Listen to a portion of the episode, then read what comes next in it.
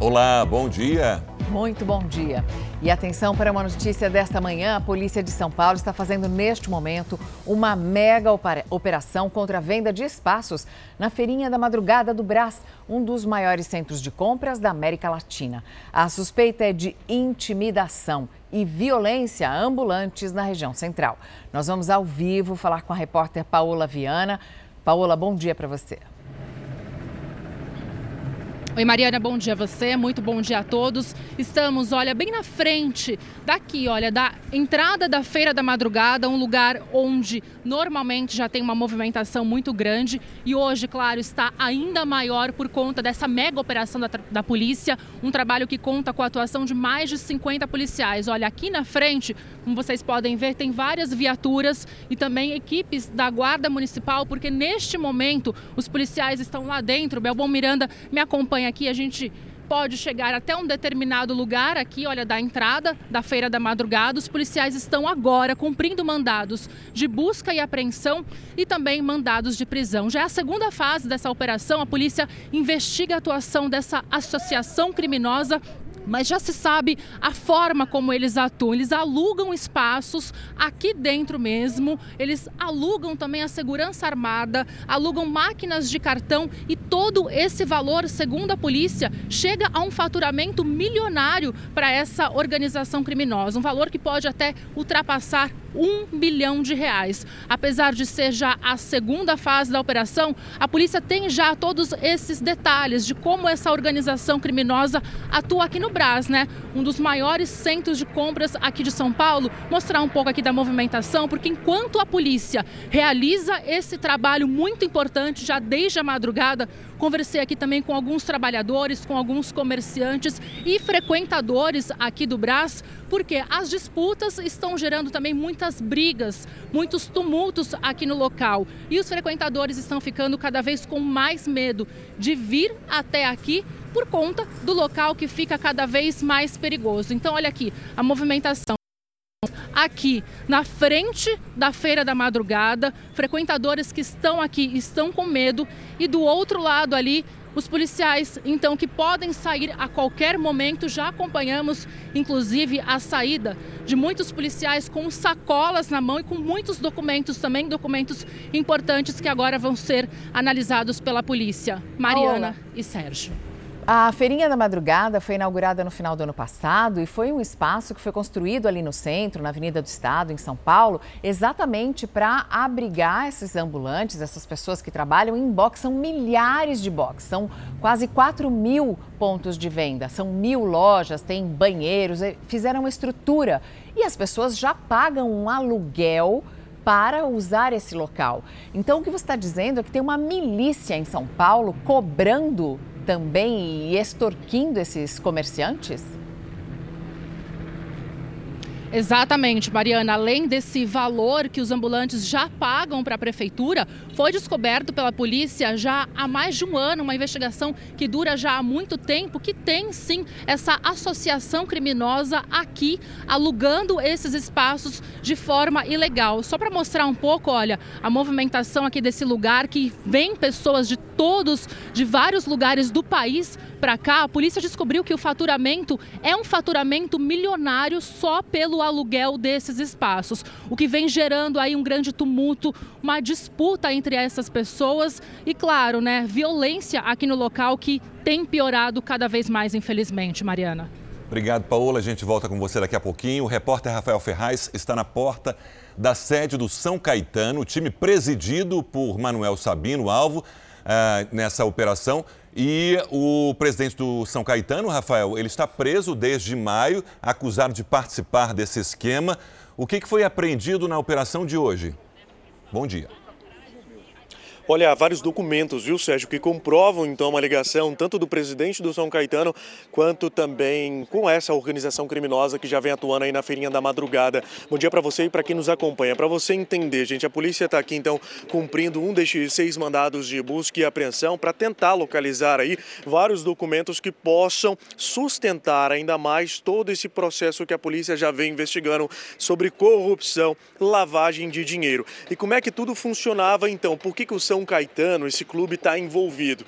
A Paola Viana já adiantou para a gente, né, que era da questão lá que os comerciantes eram torturados, eram extorquidos por criminosos e eles pagavam, gente, cerca de 150 mil reais para cada, cada metro quadrado para que eles atuassem então durante toda a madrugada atendendo os clientes.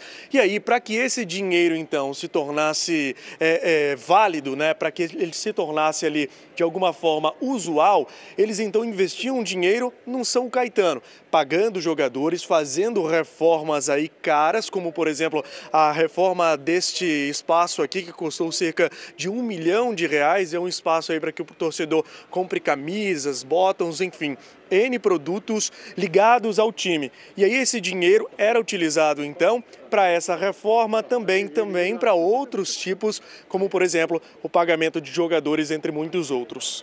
O Instituto Nacional de Meteorologia divulgou dois alertas de baixa umidade relativa do ar para as cidades mineiras.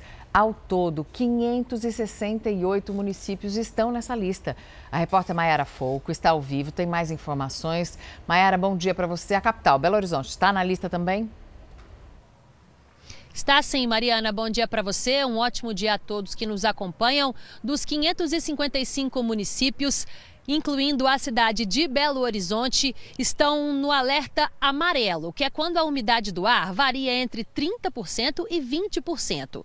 Outras 13 cidades mineiras estão sob o risco de alerta vermelho, quando a umidade do ar fica entre 20% e 12%.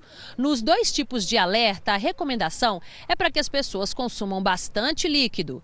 Também é preciso evitar fazer exercícios físicos nas horas mais secas, incluindo aí os exercícios exercícios ao ar livre e também evitar a exposição ao sol nas horas mais quentes do dia. Outra dica de saúde é usar o protetor solar e também umidificar o ambiente.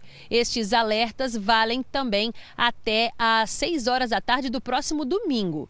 Esse tempo seco acompanhado atinge quase que o Brasil inteiro. O cenário só muda lá no sul do país. O Rio Grande do Sul e Santa Catarina têm previsão de chuva para toda essa semana. A Defesa Civil dos dois estados estão em alerta para temporais, com possibilidade de até de neve no sábado e também no domingo. Sérgio Mariana. Maiara, obrigado. Esse tempo seco segue na região de São Paulo até a próxima sexta-feira, quando essa frente fria chega do sul do país. E Brasília já está batendo 100 dias sem chuva.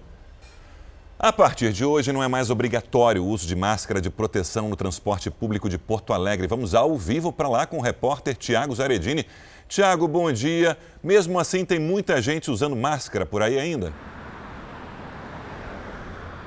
Oi, Sérgio, bom dia para você, a todos que acompanham o Fala Brasil. Olha, praticamente todo mundo ainda usando máscara por aqui, porque isso é muito recente, né? O decreto foi divulgado no fim de semana a partir de um relatório da Secretaria da Saúde que aponta uma redução drástica dos índices de contaminação. Portanto, a partir de hoje passa a ser opcional o uso da máscara dentro de ônibus e trens daqui da capital gaúcha. A prefeitura mantém a recomendação de uso para idosos, gestantes, imunossuprimidos e aquelas pessoas com sintomas ou diagnosticadas com Covid-19. Lembrando que o uso da máscara ainda é obrigatório nas unidades de saúde por conta do alto risco de contaminação. Nessa segunda-feira, aqui em Porto Alegre, começam a ser vacinadas com a quarta dose pessoas a partir dos 33 anos. Sérgio Mariana. Quatro amigos e um motorista de aplicativo desapareceram em Nova Iguaçu, no Rio de Janeiro. A repórter Maiara Decotê está na delegacia que investiga o caso. Maiara, bom dia. Conta pra gente então como tudo teria acontecido. Bom dia. Bom dia, Sérgio. Bom dia a todos que nos acompanham. Eles sumiram depois de terem sido rendidos por homens armados e encapuzados. Os quatro estavam em um carro a caminho de um shopping quando encontraram com esses bandidos. O Matheus Costa, o Douglas de Paula, o Adriel Andrade e o Jonathan Aleph, além do motorista de aplicativo, foram levados por esses criminosos. A namorada de um deles, que também estava no veículo, foi liberada. E Mayara, qual é a suspeita das famílias das vítimas, hein? Olha, Sérgio, segundo os familiares, eles acreditam que os responsáveis por esse desaparecimento são os milicianos que atuam na região. Sérgio e Mariana. O trabalho em home office por causa da pandemia causou uma enorme procura por imóveis lá nos Estados Unidos. E muitos brasileiros se mudaram e até compraram casas lá. É, mas esse tipo de negócio que era bom a princípio acabou ficando comprometido com uma das piores inflações em décadas no país. O trabalho remoto fez com que muita gente pudesse escolher onde queria morar e investiu naquele imóvel que sempre sonhou em ter no cenário perfeito para ganhar dinheiro e aproveitar a vida. A pandemia deu um boom no mercado imobiliário americano. Tinha casa que não ficava nem um dia, às vezes a gente nem colocava no mercado e a gente já tinha comprador para essa casa. Cidades da Califórnia, Arizona, Texas e principalmente daqui da Flórida passaram a ser muito procuradas. Em algumas regiões, como Miami, os preços dos imóveis subiram até 50% nos últimos dois anos. Mas aí a inflação bateu a porta do americano e o cenário começa a mudar. O comprador ele colocou um pouquinho o pé no freio por causa dos juros que subiram, né? É, tem muita gente ainda um pouco preocupada com o que vai acontecer com a economia americana. A situação atual é frustrante. Alguém que comprar hoje a mesma casa que queria comprar no ano passado terá um aumento de 50% no pagamento mensal do financiamento. E com a incerteza do futuro, ninguém quer pagar uma dívida nos próximos 30 anos. Por isso, o sonho da casa própria está sendo adiado e o mercado imobiliário americano já mostra sinais de desaceleração. Em algumas regiões, a construção de casas está paralisada. Uma grande fatia dos estrangeiros que investiam nesse mercado também está recuando. O brasileiro continua comprando. Que hoje o brasileiro com um maior poder aquisitivo, né, com maior poder de compra, que, que está comprando mais. Uma pesquisa aqui nos Estados Unidos sobre o sentimento do comprador mostrou que para 79% dos entrevistados, agora é um mau momento para comprar uma casa. Aqui também vale a lei da oferta e da procura. E o mercado imobiliário já começa a pensar em novos planos para os próximos meses. Mas os preços ainda estão altos. Ainda. Termina hoje o prazo para o registro de candidaturas às eleições deste ano. Vamos ao vivo a Brasília com Vanessa Lima. Vanessa, bom dia. Até que horas pode ser feito o registro? Bom dia, Sérgio. Para as candidaturas apresentadas pela internet, o prazo terminou agora há pouco, às 8 horas da manhã. Já para quem prefere entregar os documentos presencialmente no Tribunal Superior Eleitoral, o prazo termina logo mais às 7 horas da noite. Essa determinação vale para candidatos a presidente e vice, governador e vice, senador, deputados federais, deputados estaduais e, no caso aqui de Brasília, deputados distritais. E a partir de amanhã fica liberada a propaganda eleitoral, inclusive pela internet. Estarão liberados comícios e uso de aparelhagem de som. O prazo termina no dia 29 de setembro. Sérgio, Mariana. Obrigada, Vanessa. E o resgate dos 10 operários que estão presos em uma mina de carvão no México entra hoje no 12º dia.